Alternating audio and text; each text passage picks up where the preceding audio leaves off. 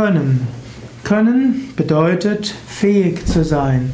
Können ist ein Substantiv, man spricht von das Können. Können ist Vermögen und Möglichkeit. Können ist aber auch ein Verb, das heißt, man kann etwas. Können und wollen sind zwei Dinge. Manches will man, kann es aber nicht. Manches kann man, will es aber nicht. Wichtiger als wollen ist die Überlegung, was ist meine Aufgabe?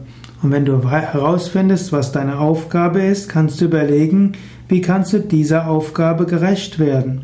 Welche Fähigkeiten, welches Können hast du, um diese Aufgabe anzugehen? Und danach tue sie einfach. Das Wollen kommt oft mit dem Tun.